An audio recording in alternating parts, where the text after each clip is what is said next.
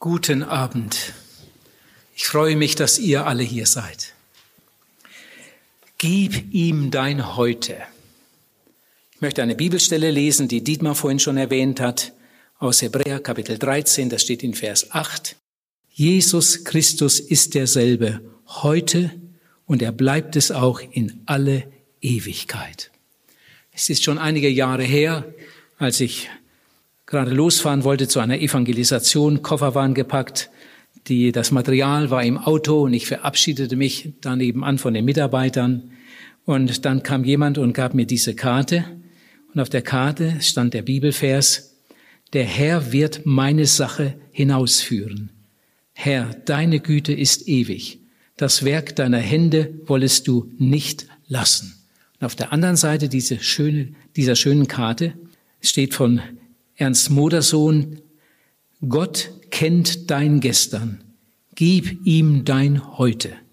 Er sorgt für dein Morgen.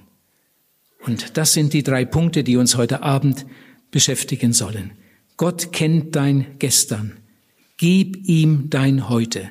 Er sorgt für dein Morgen. Diese drei Punkte. Ich hatte eine Evangelisation in der Schweiz und äh, es war eine große Evangelisation, jeden Tag Balkeninserat in der Zeitung, Berichte und äh, die ganze Stadt war voller Plakate. Und an einem Abend kam jemand von der Zeitung und wollte kurz vor der Predigt noch ein Interview machen. Und dann habe ich gesagt, das geht jetzt wirklich nicht, ich muss gleich auf die Bühne. Und ja, nur ganz kurz, nur ganz kurz. Äh, und gut, dann habe ich mich weich äh, klopfen lassen. Äh, er wollte von mir wissen, ich sollte in drei Sätzen das Wichtigste aus meinem Leben sagen. Ganz kurz, ganz kurz, nur drei Sätze, drei Sätze, das Wichtigste aus Ihrem Leben. Und dann habe ich gesagt, da muss ich einen Augenblick überlegen. Moment, Moment. Dann habe ich einen Augenblick gesessen, gebetet, nachgedacht. Gut, kann losgehen. Dann hat er sein Mikrofon und dann habe ich gesprochen. Dann habe ich drei Sätze gesagt. Und das ist heute noch meine Meinung. Das ist das Wichtigste aus meinem Leben. In drei kurzen Sätzen. Ich habe dem Mann dann ins Mikrofon hineingesprochen, meine Vergangenheit ist unter der Vergebung. Darum habe ich kein schlechtes Gewissen mehr. Meine Gegenwart steht unter Gottes Führung. Darum muss ich mir keine Sorgen machen. Meine Zukunft steht unter Gottes Verheißung. Darum muss ich keine Angst haben. Ihr Lieben, wenn ihr nur diese drei Sätze heute Abend mitnehmt und wenn diese drei Sätze auch zu eurem Zeugnis werden, dann hat sich dieser Abend gelohnt. Meine Vergangenheit ist unter der Vergebung. Meine Vergangenheit ist unter seinem Blut. Als ich mich bekehrt, habe ich meine ganze Vergangenheit Jesus gebracht und er hat alles zugedeckt, ja alles weggewaschen, alles vergeben. Danach habe ich natürlich auch noch manche Fehler gemacht. Aber damit durfte ich ja auch zu Jesus kommen. Und auch das hat er alles weggenommen, alles vergeben. Meine Vergangenheit bis zu dieser Minute, meine Vergangenheit ist unter der Vergebung. Darum habe ich kein schlechtes Gewissen. Meine Gegenwart steht unter seiner Führung. Darum muss ich mir keine Sorgen machen. Und meine Zukunft, ich weiß ja nicht, wie lange ich noch hier sein darf, meine Zukunft steht unter seiner Verheißung. Darum muss ich keine Angst haben. In einem wunderschönen Gedicht heißt es, alles, was an uns herankommt, muss zuerst an Gott vorbei. Darum sind als Jünger Jesu wir trotz Angst und Fesseln frei. Ohne unseres Vaters Willen fällt kein Haar von unserem Haupt. Selig, wer in allen Lagen das von ganzem Herzen glaubt.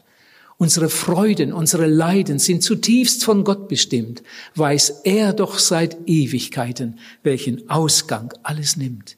Blut erkauft und Gott geheiligt und zur Sohnschaft ausersehen, dürfen selbst im Tal des Todes wir gebahnte Wege gehen. Lasst uns fröhlich weiter wandern, ob der Pfad auch dunkel sei, denn alles, was an uns herankommt, muss zuerst an Gott vorbei. Es liegt schon einige Jahre zurück. Da hat Gott mich durch ein ganz, ganz tiefes Tal geführt. Wir waren glücklich verheiratet und während einer Evangelisation in der Stadthalle in Braunschweig war meine Frau beim Frauenarzt. Sie ging regelmäßig jedes Jahr zur Vorsorgeuntersuchung. Aber dann kam diese furchtbare Gewissheit, sie hat Krebs. Mit dem Krebs hat sie dann noch viereinhalb Jahre gelebt und dann starb sie.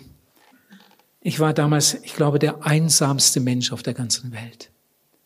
Gleich nach ihrem Tod hatte ich keine Evangelisation, war dann einige Zeit hier zu Hause, hatte Zeit, viele Briefe zu beantworten.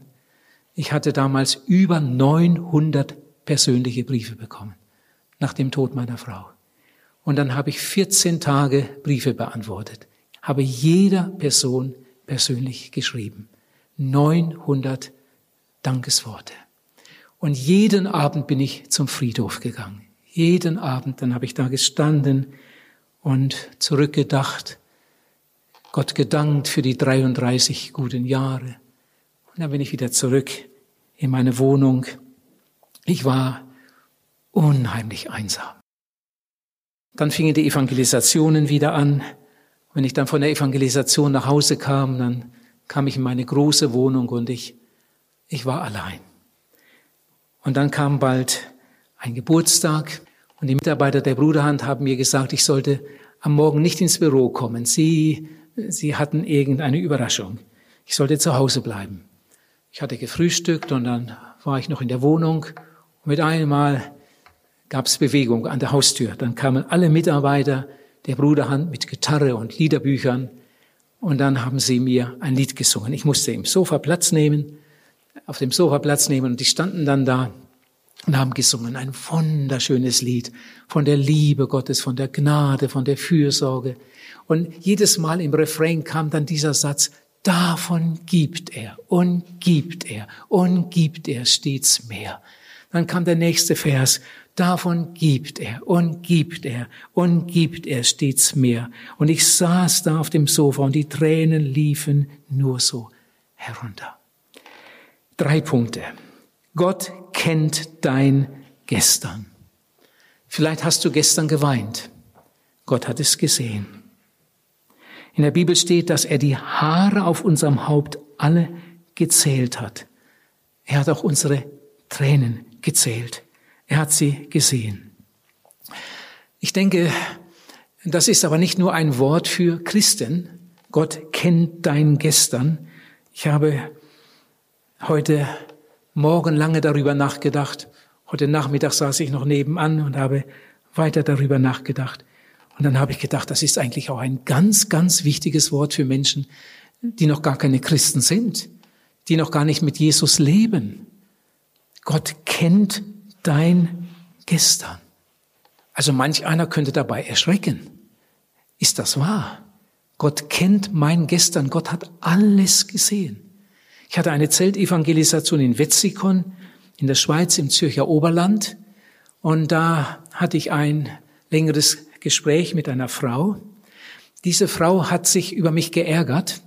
Sie sagte, sie tun gerade so, als, als, als wären wir alle, wer weiß wie schlimme Sünder.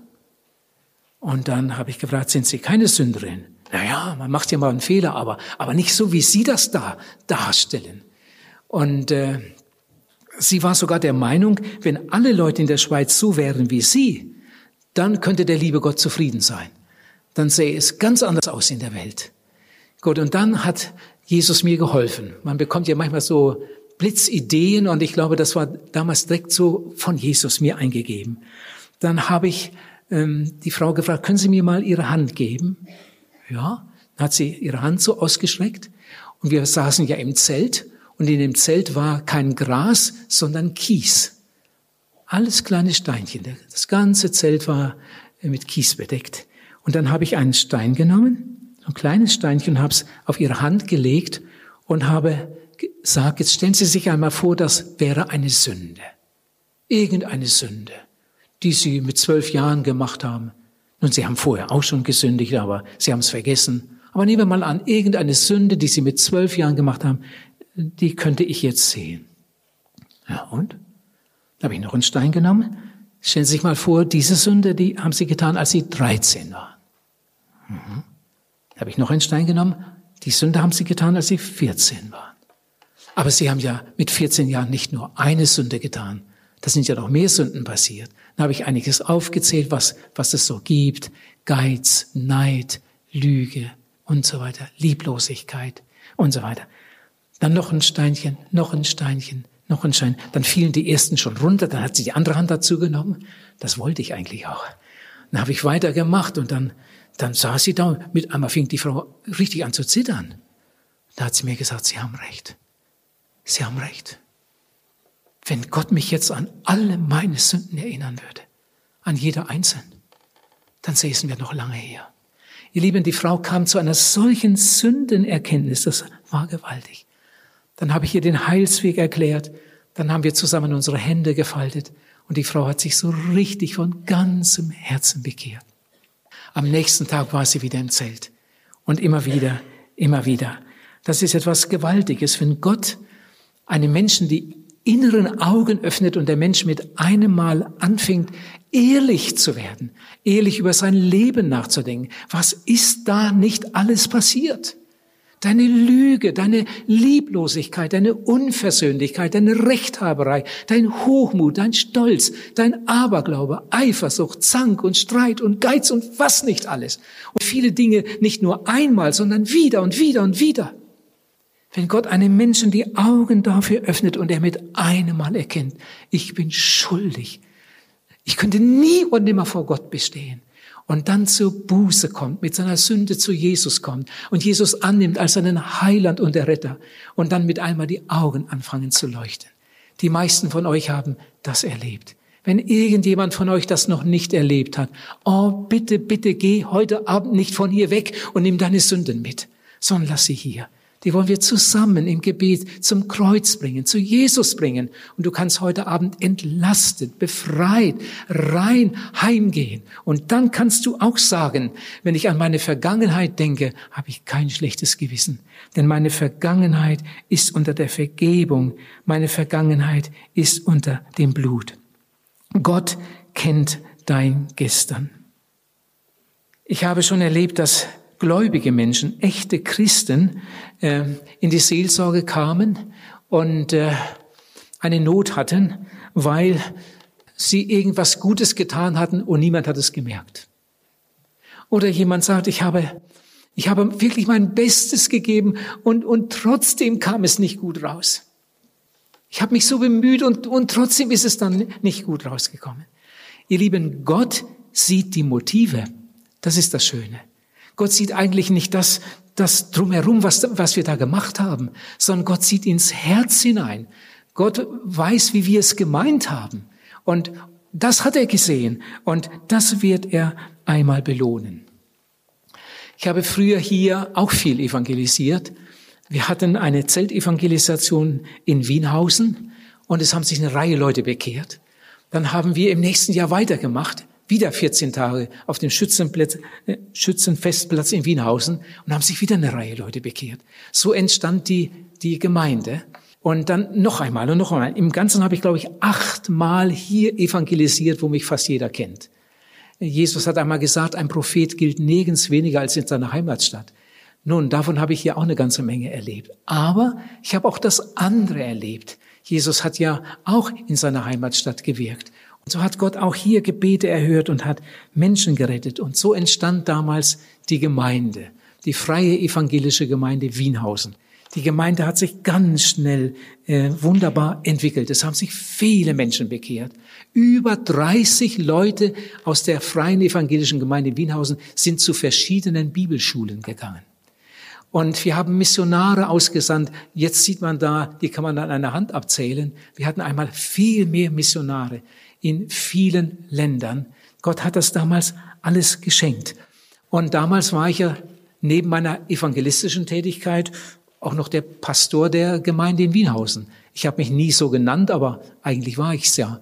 Und an zwei Sonntagen im Monat war ich in der Regel unterwegs zum Evangelisieren und an zwei Sonntagen war ich hier in der Gemeinde. Und wenn ich hier war, habe ich fast immer entweder die, die Leitung des Gottesdienstes gemacht oder die Predigt. Und anschließend stand ich am Ausgang und habe den Leuten die Hand gegeben, wie das in vielen Gemeinden ja so üblich ist. Auf Wiedersehen, auf Wiedersehen, alles Gute, Gott segne dich und so weiter. Und äh, warum ich das erzähle? da kam ein Bruder und äh, so im Vorbeigehen, unauffällig, drückt er mir einen 20 Markschein in die Hand und sagt, für die Gemeinde. Wir hatten vorher Kollekte gesammelt. Da gingen die Becher durch die Reihen. Jeder hatte die Möglichkeit, etwas reinzulegen. Aber dieser Bruder hatte immer das Bedürfnis, es mir persönlich zu geben. Das passierte nicht nur einmal. Da noch etwas für die Gemeinde. Das gab größere Scheine, kleinere Scheine. Und da hatten wir einmal einen Missionar in der Gemeinde, der hat seinen Missionsvortrag gehalten. Und damals haben wir gesagt, die Kollekte, die wir heute sammeln, die wollen wir dem Bruder mitgeben für die Missionsarbeit. Und es kam eine Menge zusammen damals. Und hinterher waren wir noch zusammen. Und dann hat der Missionar sich nochmal bedankt, hat er gesagt, also das ist ja erstaunt darüber, wunderbar, diese große Gabe. Er hat sich so darüber gefreut. Und dann sagt er, und dann kam nachher noch ein Bruder und drückte mir noch 50 Mark in die Hand und sagt für die Mission. Ja, und ich wusste schon, wer es war. Ihr Lieben, dieser Bruder musste seine 50, statt sie in den Becher zu tun, musste er sie dem Missionar persönlich in die Hand geben. Was ist das für ein komisches Verhalten? Aber das sind Leute, die nicht damit rechnen, dass Gott alles sieht. Gott sieht alles. Er kennt dein Gestern. Er hat den heutigen Tag gesehen. Er hat alles gesehen. Er hat dein Herz gesehen. Das ist etwas Wunderbares. Jemand hat einmal gesagt, wer das einmal verstanden hat, wer das einmal begriffen hat, dem ist es egal, ob er Kartoffeln schält oder ob er eine Kathedrale baut. Er macht es ja für Jesus, er macht es ja für Gott. Und Gott wird am Ende einmal die Treue belohnen. Davon sind wir, denke ich, alle ganz fest überzeugt. Gott wird einmal die Treue belohnen. Er kennt dein Gestern. Ich habe das schon manchmal erlebt, dass ich eine Predigt gehalten hatte und nach der Predigt so irgendwie so kaputt war, weil ich den Eindruck hatte, das war heute nichts und der Geist Gottes konnte nicht richtig wirken, ich hatte keine Vollmacht. Das, das war nichts, was denken die Leute von mir? Und ich war ganz niedergeschlagen und bedrückt. Und so bin ich dann ins Auto gestiegen. Ich habe auch das andere schon erlebt, dass ich den Eindruck hatte, oh, das war heute eine gute Predigt. Und dann bin ich auch zu meinem Auto gegangen und war ganz glücklich. Ich habe mich so oft getäuscht, so oft getäuscht. Manches Mal, wenn ich dachte, das war gar nichts, war das in Wirklichkeit eine Botschaft, die Gott für viele, viele gebraucht hat. Und ein andermal Mal, wo ich gedacht habe, das war jetzt aber gut, da passierte gar nichts Besonderes. Ihr Lieben, wir können uns so täuschen. Und da hat mir mal irgendwann ein Bruder, ein reifer Bruder, ein Prediger etwas ganz, ganz Wertvolles gesagt. Aber das gilt nicht nur für Prediger. Das gilt für jeden, der irgendwo in der Gemeinde einen Dienst tut, der irgendwo mitarbeitet. Er hat mir gesagt, willige nach einem getanen Dienst nie in eine Selbstbespiegelung ein. Du wirst entweder stolz oder deprimiert. Eins von beiden. Willige nach einem getanen Dienst nie in eine Selbstbespiegelung ein. Du wirst entweder stolz denken, oh, war ich gut. Oder du wirst deprimiert und niedergeschlagen und enttäuscht sein. Überlass doch das einfach dem Herrn. Entscheidend für uns ist nur, habe ich es aus Liebe getan? Habe ich mein Bestes gegeben? Habe ich es ehrlich gemeint? Die Treue ist gefragt. Am Ende wird Gott sowieso nur die Treue belohnen. Nur danach wird er fragen. Gott kennt dein Gestern. Das ist so etwas Herrliches. Ich denke, das ist für Gottes Kinder so etwas Wunderbares. Meine ganze Vergangenheit ist unter dem Blut. Gott weiß das alles und Gott hat das alles weggenommen und ich darf jetzt fröhlich meine Straße gehen mit ihm. Jetzt komme ich zum zweiten Punkt. Gib ihm dein Heute. Gib ihm dein Heute. Hört einmal, ihr lieben Ehepaare. Eure Ehe wird nicht glücklich, durch das Glück, das ihr in den Flitterwochen erlebt habt. Eure Ehe wird nicht glücklich durch die Hoffnung auf die nächsten Ferien. Eure Ehe wird nicht glücklich dadurch, dass ihr euch irgendetwas vornehmt, sondern eure Ehe ist glücklich, wenn ihr euch heute total aneinander verschenkt. Das Geheimnis des Glücks liegt in der Hingabe. Und zwar jeden Tag. Ich war irgendwo und man ist ja dann immer irgendwo untergebracht in einer Familie, eine feine Familie, feine Ehe, soweit ich das so beurteilen konnte. Und dann hat die Frau mir gesagt, wenn ich am Abend nach Hause komme, die Leute wussten, dass ich vor dem Schlafengehen gern noch einen, einen Bauerjoghurt habe. In Deutschland, in der Schweiz heißen sie anders. Ich esse nie Abendbrot, wenn ich evangelisiere. Frühstück, Mittag, fertig. Es gibt bei mir immer nur zwei Mahlzeiten. Frühstück, Mittag, fertig. Und wenn ich abends nach Hause komme, dann ist es meist spät von der, Evangel von der Seelsorge, ist es fast immer sehr spät. Dann noch ein Joghurt und dann ins Bett. Und am anderen Morgen habe ich richtig Hunger. Dann wieder normales Frühstück, normales Mittagessen, am Nachmittag ein Apfel und am Abend ein Joghurt. Da hat mir die Frau gesagt, ich, ich soll mal an den Kühlschrank gehen, das sind viele verschiedene Sorten und gut. Und dann kam ich am Abend zum Kühlschrank und dann war da an dem Kühlschrank ein Zettel und auf dem Zettel stand, die beste Zeit, Liebe zu schenken, ist jetzt. Schön, oder? Wie oft geht man doch zum Kühlschrank? Und das hatte die Frau da rangehängt. Äh, die beste Zeit, Liebe zu schenken, ist jetzt. Und man hat es den beiden angesehen. Die haben das wirklich praktiziert. Es gibt Leute, die reden immer von gestern. Die schwärmen von ihrem Urlaub und von irgendwelchen Dingen. Aber, aber heute passiert nichts. Sie stehen sich selbst im Wege. Das gestern müssen wir einmal hinter uns lassen. Und heute, heute müssen wir leben. Es gibt Leute, die reden immer von morgen. Kennt ihr solche auch? Es gibt Leute, die reden immer von morgen. Wenn ich dann erstmal meine Prüfung bestanden habe, und wenn ich dann erstmal meinen Führerschein habe, und wenn ich dann erstmal mit meinem Studium fertig bin, und, und wenn dann erstmal das Haus fertig ist, wenn wir endlich einziehen können, oh, wenn wir doch erst in Urlaub fliegen können, und was weiß ich. Die reden immer von morgen. Das ist auch schlimm. Viele alte Leute reden immer von früher, von der Flucht und von den Krankheiten und von was weiß ich was. Und, und andere reden immer von morgen, aber die sind beide irgendwie betrogen. Gib ihm dein Heute. Gib ihm dein Heute. Und das muss jeden Tag wieder neu praktiziert werden. Und es gibt eine ganz wunderbare Regel oder, oder, wie soll ich sagen, eine wunderbare Art, äh, das richtig zu pflegen indem man am Morgen richtig aufsteht. Ich sagte schon, ich stehe immer viel früher auf. Ich brauche am Morgen einfach viel Zeit für mich allein, für die Bibel und fürs Gebet. Und dann so eine Stunde später oder eine Viertelstunde später wecke ich dann meine Frau. Und dann nachher, nach dem Frühstück, nehmen wir beide uns zusammen noch mal viel Zeit für Bibel und Gebet. Ähm, ich bin ja jetzt Rentner und ich muss nicht morgens zur Schule und ich muss nicht morgens in die Fabrik. Wir können uns da etwas mehr Zeit nehmen und dann lesen wir richtig viel in der Bibel am Morgen. Meist liest meine Frau und ich höre einfach zu. Wir lesen die Losung und dann die Bibel und dann beten wir zusammen. Zusammen Bibel und Gebet.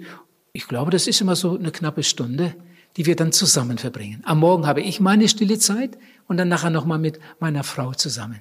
Ihr Lieben, das ist eine Grundlage für den Tag. Martin Luther hat einmal gesagt, wer nicht am Morgen betet, ist arm den ganzen Tag. Sein Engel bleibt zurücke und ruft ihm traurig nach.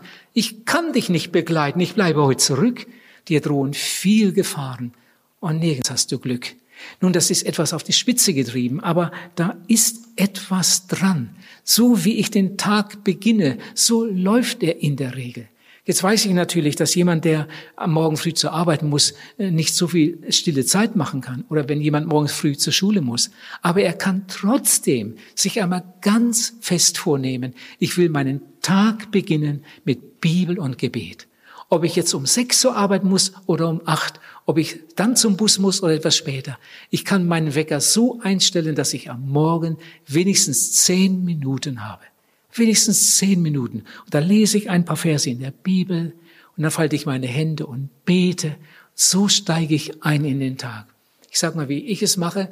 In meinem persönlichen Gebet am Morgen habe ich immer drei Stationen.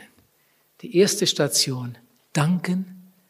Ich weiß nicht, wie viel tausendmal ich Jesus schon dafür gedankt habe, dass mein Name im Buch des Lebens steht, dass ich gerettet bin, dass ich ein Kind Gottes bin, dass meine Sünden unter dem Blut sind, dass ich sein Eigentum bin. Ich fange morgens immer an mit Danken. Ich danke ihm für den neuen Tag, dass ich wieder erwacht bin, dass ich leben darf, dass ich versorgt bin, dass ich alles Nötige habe, dass Frieden ist im Land. So fange ich am Morgen an. Und dann kommt der, der zweite Block, dann kommt die Fürbitte. Dann bete ich, dann bete ich für Menschen, die mir auf dem Herzen liegen. Oh, wie oft ich die Namen der Mitarbeiter der Bruderhand nenne und die Namen ihrer Kinder und die Missionare und die Namen ihrer Kinder. So mache ich dann meine, meine Weltreisen und bete für andere Leute. Ich bete für Kranke. Ähm, wir haben in der Gemeinde in Wienhausen eine Schwester, die uns immer E-Mails schreibt äh, und uns berichtet, wie es dem und dem und dem und dem gibt. Da kommen manchmal am Tag sogar zwei E-Mail, der ist ins Krankenhaus gekommen und der hat dies und das. Und diese Dinge bringe ich dann dem Herrn. Ich mache Fürbitte. Und wenn ich mit dem Block fertig bin, dann kommt noch so ein kurzer Block. Das ist dann die Weihe. So nenne ich das für mich. Erstmal Dank, Loben, Danken, dann Fürbitte oder dann Weihe. Das kann manchmal nur ein einziger Satz sein. Dass ich sage, Herr Jesus, und jetzt gebe ich dir meine Hände. Ich gebe dir meine Lippen, meine Augen, meine Füße, meine Zeit, alles, was ich bin und habe. Herr Jesus, nimm mich, gebrauche mich. Und dann stehe ich auf und gehe ins Schlafzimmer und wecke meine Frau. Heute Morgen mit dem Satz, heute ist ein guter Tag. Stimmt doch, oder? Ich weiß nicht, wie es bei euch war. Also ich habe heute Morgen keine falsche Prophetie gemacht. Das war jetzt wirklich ein, ein richtig guter Tag, wenn ich an die Versammlung heute Nachmittag denke und an all die Begegnungen, die Gott uns hier immer wieder schenkt. Gib ihm dein Heute. Gib ihm dein Heute.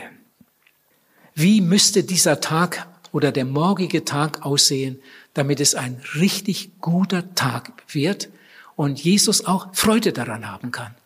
Und du am Abend zu Bett gehen kannst, richtig dankbar. Wie müsste der Tag aussehen? Was haben wir da so für Vorstellungen?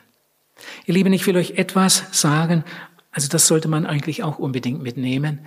Ähm, aber ich habe vorhin schon gesagt, dass die drei Sätze das Wichtigste sind von heute Abend. Aber diese Bibelstelle die ist auch noch ganz, ganz wichtig. Hört mal, was da steht.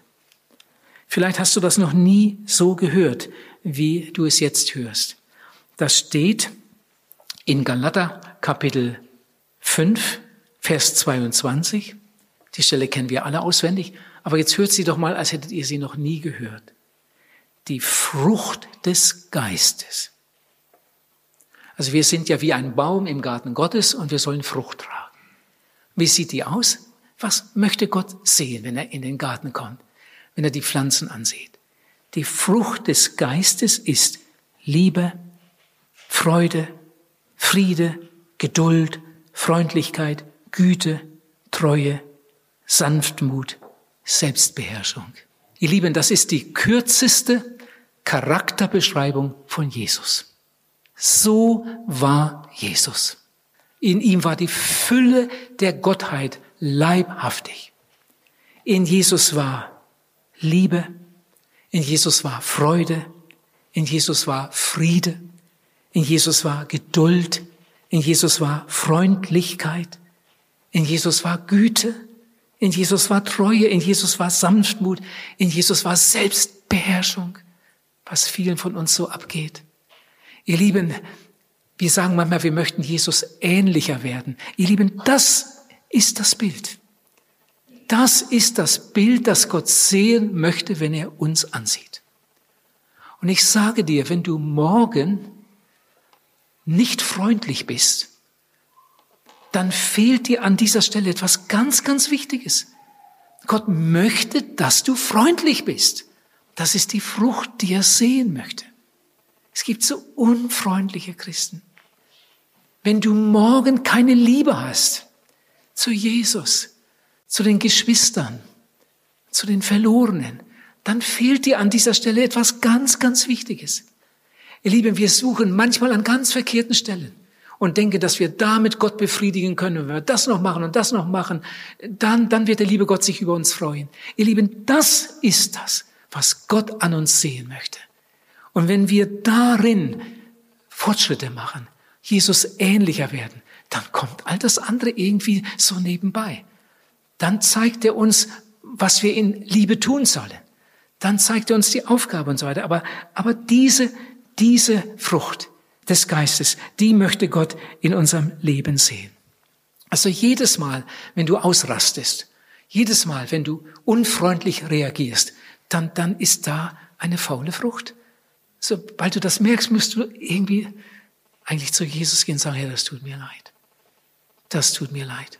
Du bist der, der Gärtner und du siehst die Pflanzen und ich bin auch eine. Aber was ich da jetzt produziert habe, das war gar nicht gut. Herr, nimm's weg. Aber dann darf ich auch wieder glauben, er hat's weggenommen, es ist, ist wieder gut. Äh, und dann kann ich das gestern vergessen und wieder im Heute leben. Ich komme jetzt zu dem letzten Punkt. Er sorgt für dein Morgen. Oh, wie froh bin ich darüber. Er sorgt für dein Morgen. Vielleicht bist du krank.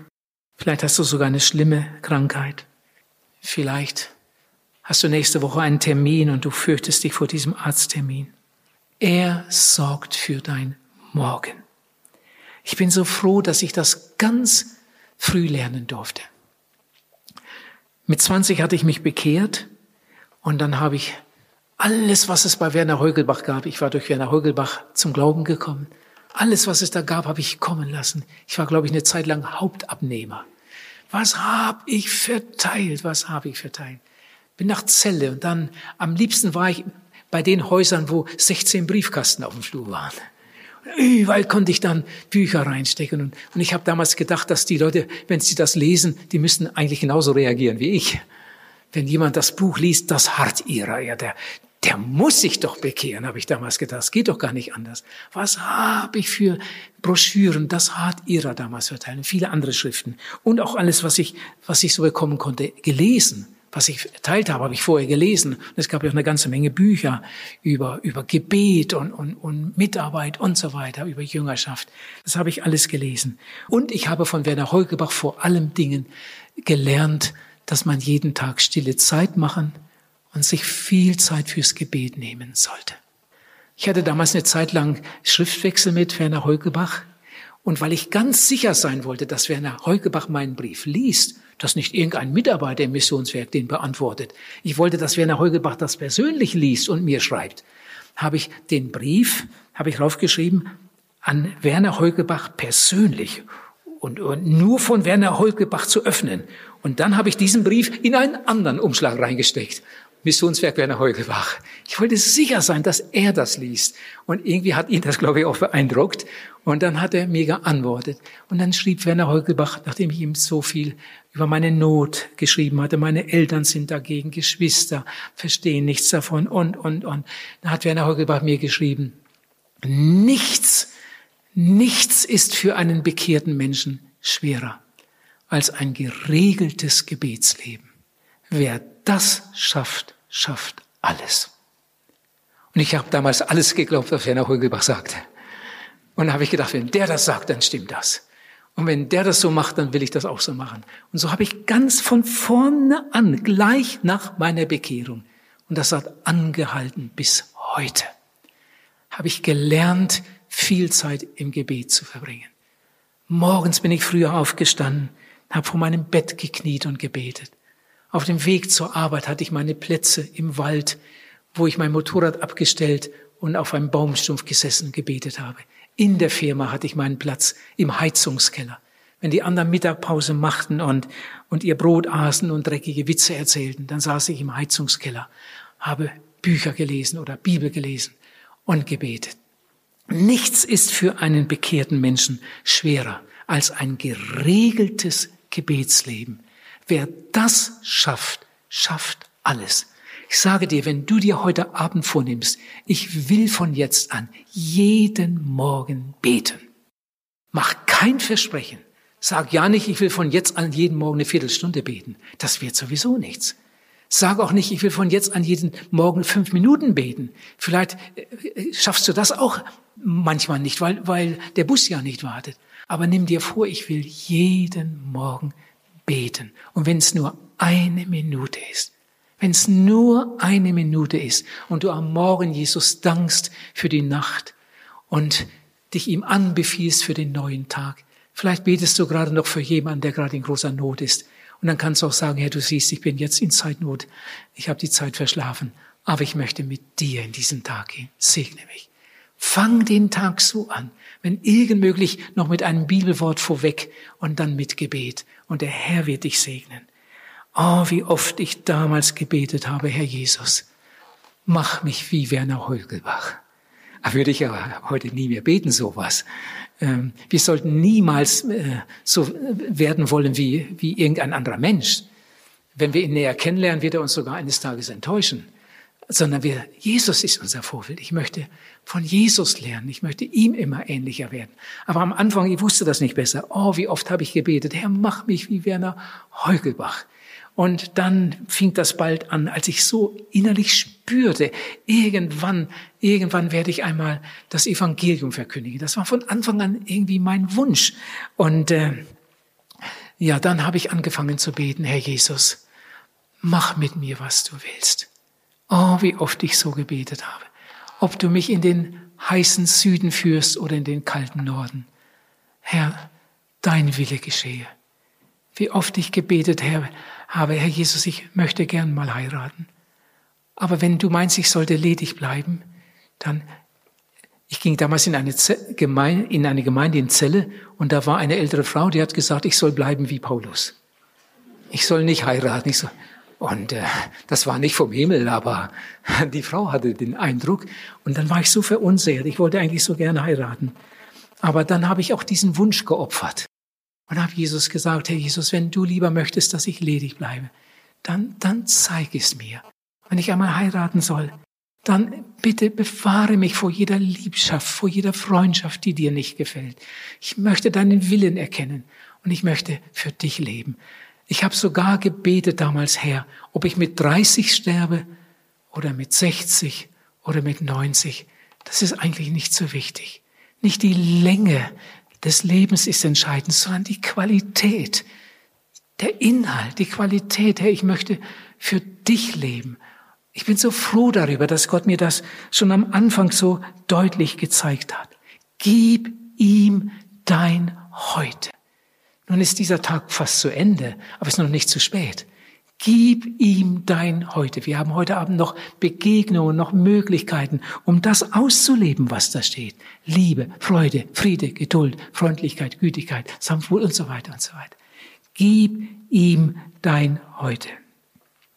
Ich habe sehr oft den Eindruck, und ich denke, dass ich mich nicht täusche, habe sehr oft den Eindruck, dass viele Christen weit unter ihrem Niveau leben dass viele Christen so, so arm durchs Leben gehen, obwohl sie so einen reichen Vater haben, der so viel für sie bereithält.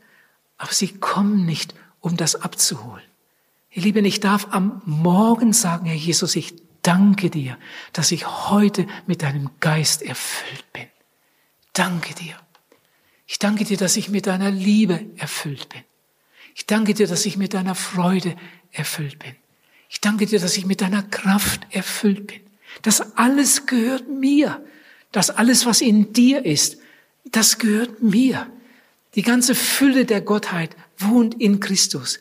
Und mit Christus, das steht im Epheserbrief Kapitel 1, ich glaube Vers 3, hat Jesus uns alles geschenkt. In Christus sind uns alle geistlichen Segnungen der Himmelswelt dargereicht. Und ich darf schon am Morgen ihm dafür danken und dann mit dieser Gewissheit in den neuen Tag hineingehen. Ein letztes Mal diese drei Sätze. Der erste, erkennt dein Gestern. Wenn du bekehrt, wenn du wiedergeboren bist, wenn du dein Leben geordnet hast, dann lass das da. Mach dir nie mehr Vorwürfe. Das, was du ihm bekannt hast, hat er dir doch vergeben. Da musst du nicht mehr drüber nachdenken. In Jesaja steht, denke nicht mehr an die früheren Ereignisse zurück. Beachte das Vergangene nicht mehr. Gott hat gesagt, ich habe es weggetan. Er kennt dein Gestern und das genügt und du musst dir keine Gedanken mehr darüber machen. Er sorgt für dein Morgen. Er hat einen wunderbaren Plan für dein Leben. Eine meiner Lieblingsbibelstellen steht in Epheser Kapitel 2 von Vers 8 bis 10. Darüber soll gepredigt werden bei meiner Beerdigung. Äh, Epheser Kapitel 2 Vers 8 bis 10. Da steht wir, damit sind aber nur Christen gemeint, nicht die anderen.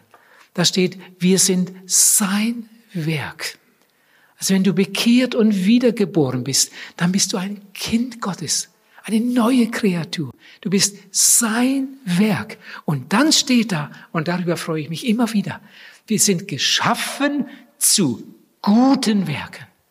Und jetzt müssen wir uns nicht den Kopf zerbrechen, wie wir dann jetzt die guten Werke tun können. Wir müssen kaum darüber nachdenken. Louis Harms, der große Missionar von Hermannsburg, der hat ein Buch geschrieben, der Titel heißt Heb auf, was Gott dir vor die Füße legt. Du musst nur ein offenes Ohr haben. Er hat das alles vorbereitet. Da kommen Begegnungen mit Menschen, an die du nicht gedacht hast. Da gibt es Gelegenheiten zum Zeugnis hier und da. Gib ihm dein Heute. Gib ihm dein Heute. Lass dich von ihm erfüllen. Lass dich von ihm gebrauchen. Vielleicht bist du schon, vielleicht bist du schon lange Christ. Vielleicht schon seit Jahrzehnten. Aber, das tönte vorhin schon einmal an, vielleicht läuft bei dir kaum etwas. Du lebst eigentlich genau wie die anderen. Mit dem einen Unterschied, dass die am Sonntag ins Kino gehen und du gehst in den Gottesdienst. Sonst läuft alles fast genauso wie bei den anderen. Und du nimmst es auch nicht immer so genau mit der Wahrheit. Ihr Lieben, auch Übertreibung ist Lüge. Und an der Stelle habe ich mich manchmal ertappt. Auch Untertreibung ist Lüge. Vertuschen. Man kann einen ganz anderen Eindruck erwecken bei, bei den Leuten, als es den Tatsachen entspricht. Man kann so fromm tun, aber es ist in Wirklichkeit nichts dahinter. Ihr Liebe, mal ganz ehrlich heute Abend, wie sieht es in unseren Herzen, in unserem Leben aus? Lebst du Galater 5, Vers 22? Die Frucht des Geistes. Oh, wie viele faule Früchte in unseren Gemeinden. Heute hat Michael in der Gebetsstunde an etwas erinnert, das ist ihm damals so wichtig geworden bei seiner Trauung. Als ich den beiden sagte, nicht glücklich machen, Nein, nicht glücklich werden, sondern glücklich machen. Das ist's. Nicht glücklich werden, das muss überhaupt nicht dein Ziel sein. Glücklich machen, das ist's. Willst du glücklich sein im Leben, trage bei zu anderer Glück, denn die Freude, die wir geben, kehrt ins eigene Herz zurück. Gib ihm dein Heute. Ihr Lieben, noch einmal, dass nicht jemand meint, das sei kompliziert, das ist so einfach. Lies immer wieder Galater 5, Vers 22. Da steht, wie du sein sollst. Wenn das dein Ziel ist, dann hast du alles gemacht. Ich meine, wenn du an diesem, auf dieses Ziel hinarbeitest, dann hast du das getan, was Gott von dir möchte. Und du wirst Jesus immer ähnlicher werden. Wenn heute Abend jemand merkt, bei mir stimmt's vorne und hinten nicht, ich bin zwar dabei und ich tue es so, ich singe im Chor und was weiß ich was, aber mein Leben stimmt nicht. Bitte bring doch das in Ordnung. Vielleicht gehst du zu einem Seelsorger und sprichst mal darüber. Vielleicht ziehst du dich irgendwo zurück und, und sprichst mit Jesus. Vielleicht fährst du nach Hause und, und nimmst dir dann mal eine Viertelstunde Zeit, um das mit Jesus zu besprechen und zu ordnen. Dieser Abend kann eine gewaltige Wende in dein Leben hineinbringen. Und jetzt noch das Letzte, das mir auch auf dem Herzen liegt. Es könnte sein, und ich denke schon, wo so viele Leute zusammenkommen, da sind fast immer auch ein paar dabei, die noch gar nicht gerettet sind, die noch gar nicht bekehrt sind, wie die Bibel das nennt. Du hast vielleicht schon viele Predigten gehört, aber, aber wenn du jetzt ehrlich bist, musst du sagen, also eigentlich habe ich das nie wirklich erlebt. Was die anderen da erzählen von ihrer Bekehrung, von ihrer Heilsgewissheit, ich habe das eigentlich nie erlebt. Oh, wenn du das noch nicht erlebt hast, bitte, bitte, geh doch nicht als ein Unerretteter nach Hause. Komm doch heute Abend. Der Seelsorgerraum raus, rechts, wo der rote Punkt ist. Komm doch dahin. Nachdem das letzte Lied gesungen und Dietmar Langmann dann die Versammlung hier entlassen hat. Komm doch dahin. Bring heute Abend dein Leben mit Jesus in Ordnung. Er kennt dein Gestern. Oh, wie wunderbar, wenn ich dann sagen kann, es ist alles unter dem Blut. Er sorgt für dein Morgen. Wenn ich keine Angst haben muss vor der Zukunft, weil ich weiß, er hat einen Plan für mein Leben. Für mich ist nur eins wichtig. Heute. Heute. Lebe nicht in der Vergangenheit. Wir haben es heute Nachmittag in der Predigt schon mal gehört. Lebe nicht in der Vergangenheit und mach dir keine Sorgen um die Zukunft. Lebe heute. Lebe heute, indem du dich ganz Jesus zur Verfügung stellst. Und ich weiß, das ist auch eine eigene Erfahrung, es geht mir nie besser als ganz nah bei Jesus. Und es geht uns in unserer Ehe nie besser als ganz nah bei Jesus. Und es geht dir in deiner Familie nie besser, als wenn ihr nah bei Jesus seid. Der Herr möge euch segnen und euch allen das schenken. Amen.